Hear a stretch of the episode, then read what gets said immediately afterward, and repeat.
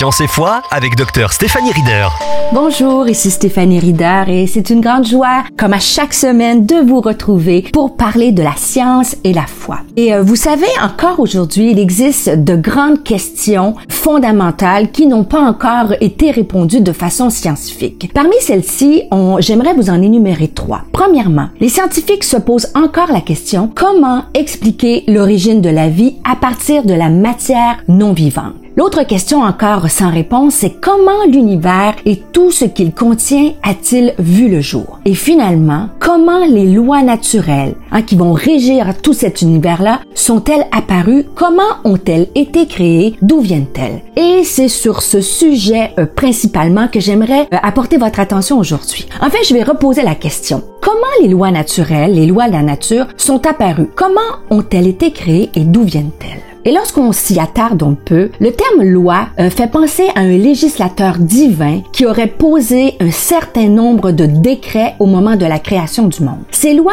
décrivent la façon dont se déroulent les choses. Elles ont été découvertes par des expériences scientifiques et elles sont mathématiquement quantifiables. Elles sont universelles, elles s'appliquent en tout temps et en tout lieu à tous les éléments concernés. Lorsque je parle de lois naturelles, je fais référence par exemple à la loi de Qui parle de la thermodynamique, la loi des gaz parfaits, la loi de Newton qui décrit la gravité. Enfin, quand on parle de gravité, hein, on sait qu'elle est universelle, partout constante. La loi de la conservation de l'énergie. Et toutes ces lois sont fondamentalement importantes et devaient être présentes avant la création de l'univers. Alors, qui a créé, engendré toutes ces lois? Pour Einstein, le point important n'est pas qu'il y ait simplement des régularités dans la nature, mais que ces mêmes régularités sont mathématiquement précises, universelles et liées ensemble. Einstein parlait de ces régularités comme étant la raison incarnée. La question demeure, comment la nature a-t-elle été montée et emballée de cette façon? C'est à cette question que les scientifiques de Newton-Einstein se sont attaqués et à laquelle ils ont répondu que c'était causé par l'intelligence de Dieu. Einstein a dit, l'escalier de la science est l'échelle de Jacob. Il ne s'achève qu'au pied de Dieu. Il a aussi ajouté, Dieu ne joue pas au